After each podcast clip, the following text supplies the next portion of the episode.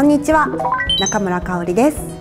今回のアース製薬ドリームショットゴルフクリニックは保存版パッティングベーシックスです。パットの基本をこの機会に見直してみましょう。パットの基本ストロークのポイント3下半身はなるべく動かしてほしくありません。でその下半身の意識なんですけれどもなんとなくお尻をイメージしてほしいです。お尻をなんとなく動かさないようにアドレスしてリズムよく